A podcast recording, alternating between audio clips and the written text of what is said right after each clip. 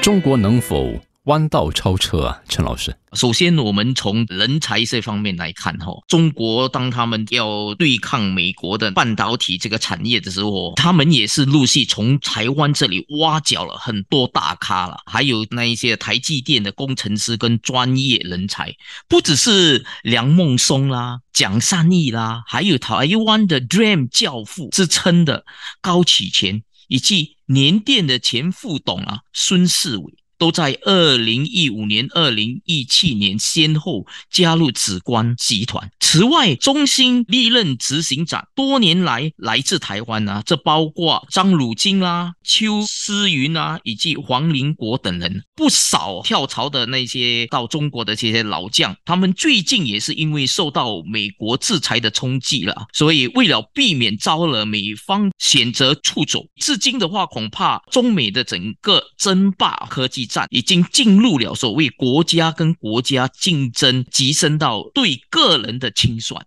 所以，中国因为芯片厂的烂尾的频传呢，也掀起了一波半导体整数啦的那个贪腐风暴。比如最近传出的大基金高层纷纷啊中箭落马，遭带走调查等等。所以也看到啊，很多这一些台湾的这之前的大咖哈，纷纷啊都退出了中国。那半导体的寒冬将至，中芯这家中国的大厂七纳米。将会何去何从？随着全球那一个经济衰退的那个风险加剧，半导体产业的前景也出现了更多的杂音啊。虽然在制程技术上，中国这方面有所突破，但是可能中芯会陷入所谓两难呢。首先，我们受到美国的制裁，所以中芯难以取得先进的设备，资源有限的前提下，你透过所谓的 DUV。DUV，我们之前提到的所谓的七纳米的制成，哈。它的不良率哈，还有效率低，它整体的成本也更高。所以中国是否会不惜成本持续加大来推进七纳米的制程？此外的话，我们也看到中国虽然大举砸钱呐，挖角台湾的人才，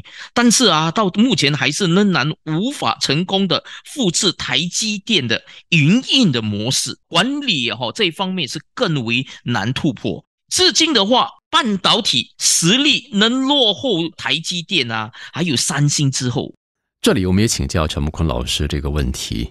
中芯，中国的这个算是龙头老大，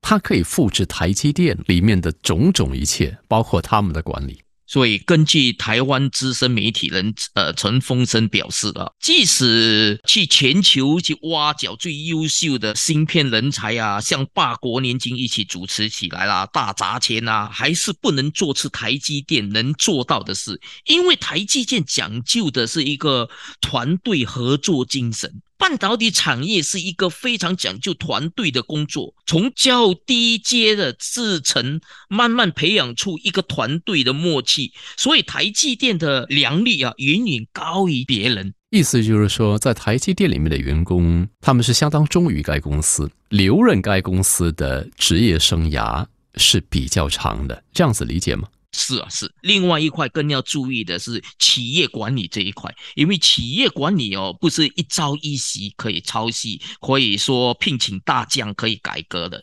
需要一个很长时间啊，来创造出一个企业的文化，这非常的需要一段长远的时间所以，这一个台积电拥有今天的啊高效率的团队啊，不是一朝一夕所能造出来。